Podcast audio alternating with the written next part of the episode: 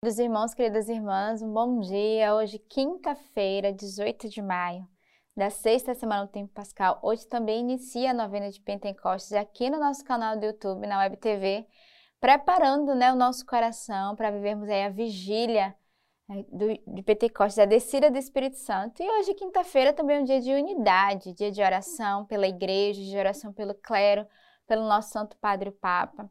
Rezemos também de modo particular aqui pelo nosso arcebispo Dorani, que semana passada né, sofreu aí um assalto, mas graças a Deus passa bem, não aconteceu nada de grave, mas rezemos, né, pedindo a proteção de Deus por todos nós, mas também por aqueles que dão a sua vida a cuidar dos outros. E hoje é os sacerdotes, é os bispos, é o Papa, é a nossa igreja. Então, esse dia de comunhão, de verdade, somos convidados a rezarmos por toda a unidade, pela proteção né, da nossa igreja e de cada um de nós. Primeira leitura de hoje nos traz dos Atos dos Apóstolos, capítulo 18. Depois disso, Paulo afastou-se de Atenas e foi para Corinto.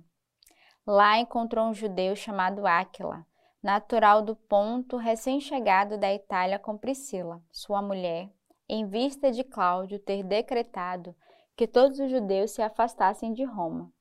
Foi, foi pois, ter com eles. Como exercesse a mesma atividade artesanal, ficou ali hospedado e trabalhando. Eram de profissão fabricantes de tendas.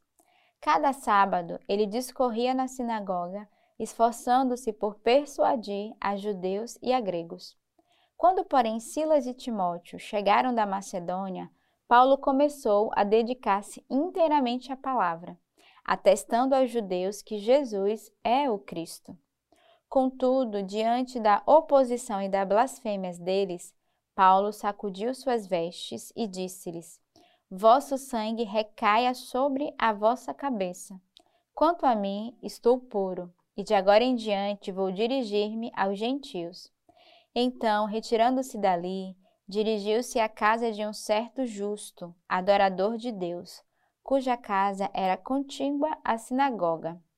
Mas Crispo, o chefe da sinagoga, creu no Senhor com toda a sua casa. Também muitos dos coríntios, ouvindo a palavra, abraçavam a fé e eram batizados.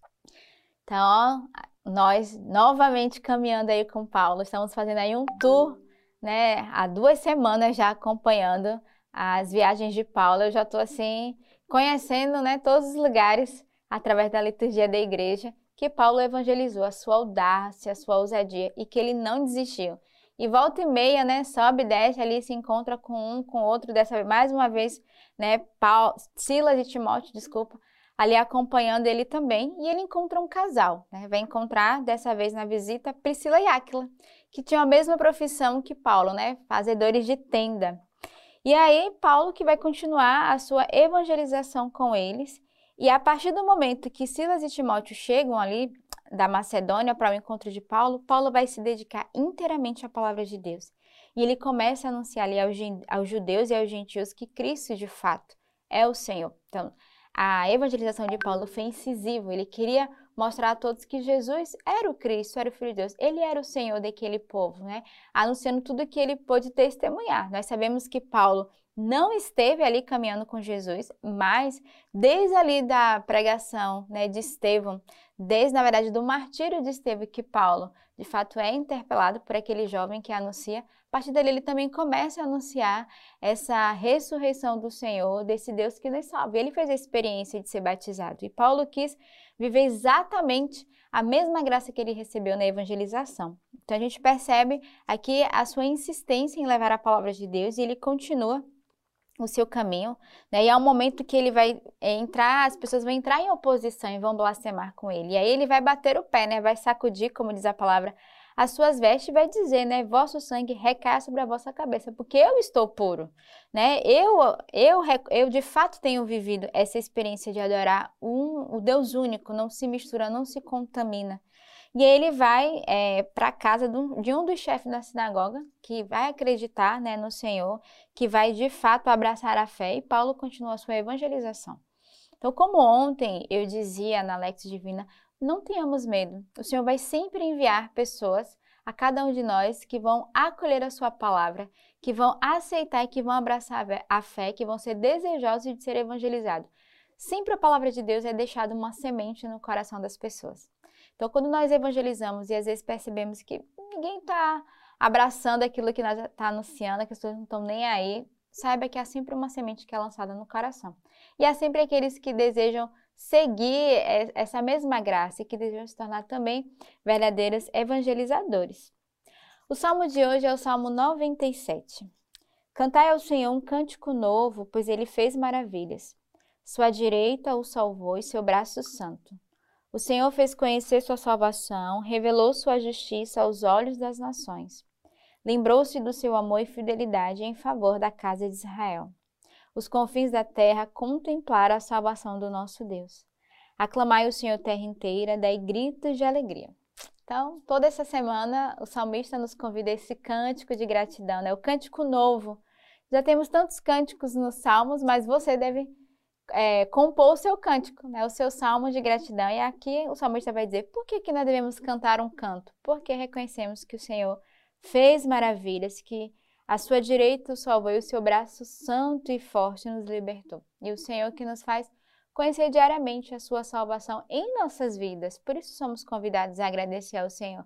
Temos muitos motivos para dar graças a Deus, ainda que tenhamos, estejamos passando por dificuldades, ainda que dentro do nosso coração habite uma profunda tristeza, uma angústia, uma preocupação. Mas graças a Deus o Senhor nos permite de estarmos vivos, né? E a cada dia podermos, a cada manhã levantarmos, começarmos o nosso dia e por isso temos muitos motivos da proteção de Deus, do cuidado, da sua misericórdia com cada um de nós. Então o salmista diz: Aclamai o Senhor, terra inteira, dai gritos de alegria. Então te convido hoje a glorificar o Senhor, né? Dar o seu grito de gratidão nessa quinta-feira da unidade, por tudo que o Senhor fez e faz no meio de nós. O evangelho de hoje de São João. Um pouco de tempo e já não me vereis, mas um pouco de tempo ainda e me vereis. Disseram entre si alguns de seus discípulos: Que é isto que ele nos diz? Um pouco e não me vereis, e novamente um pouco e me vereis. E eu vou para o Pai. Eles diziam que é um pouco. Não sabemos de que ele fala. Compreendeu Jesus que queriam interrogá-lo e lhe disse: Vós vos interrogais sobre o que eu disse? Um pouco de tempo e já não me vereis, mas um pouco ainda me vereis. Em verdade, em verdade vos digo: chorareis e vos lamentareis, mas o mundo se alegrará. Vós vos entristecereis, mas a vossa tristeza se transformará em alegria. É um evangelho bem interrogativo mesmo, né? Quando você lê, você fala, um pouco de tempo não verei, mais um pouco verei. Meio confuso ali no primeiro momento, e os discípulos se questionam, o que, é que ele quer dizer com isso? Até eu me questionei lendo, né? O que é que o Senhor de fato quer dizer? Mas ele vai justamente lembrar que ele vai, mas ele volta porque ele enviará o seu Espírito Santo. E o Espírito Santo é Deus, é Jesus. Né? Essa unidade, essa trindade, os três. E é interessante porque ele, ele de novo fala: vocês estão interrogando, vocês não estão compreendendo. Eu já vim anunciando ao longo de toda a semana que eu voltarei, que eu enviarei o Espírito Santo e vocês ainda têm dúvidas no coração. E é exatamente esse interrogatório, né? Que, que pouco de tempo é esse?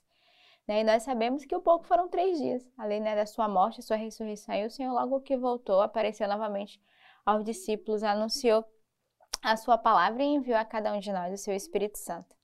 E é belo porque ele vai dizer: a vossa tristeza se transformará em alegria. Isso para nós é um consolo, né? Saber que, ainda que passemos pela tristeza, pela angústia, mas o Senhor enviará o seu Espírito Santo, que é o Espírito da alegria, o Espírito que nos renova, o Espírito da força. Então, é um consolo para cada um de nós. Se estás triste hoje, não se desanime, a vossa alegria logo, logo voltará, porque o Senhor enviará sobre ti o seu Espírito Santo. Hoje também a igreja celebra São João I. Então, peçamos a graça né, deste santo, João I, para cada um de nós neste dia, sua intercessão, que ele interceda pela nossa igreja, que ele interceda pela nossa família, pelo nosso país, por tudo aquilo que nós vivemos nesse dia forte de oração e de unidade. Que Deus os abençoe.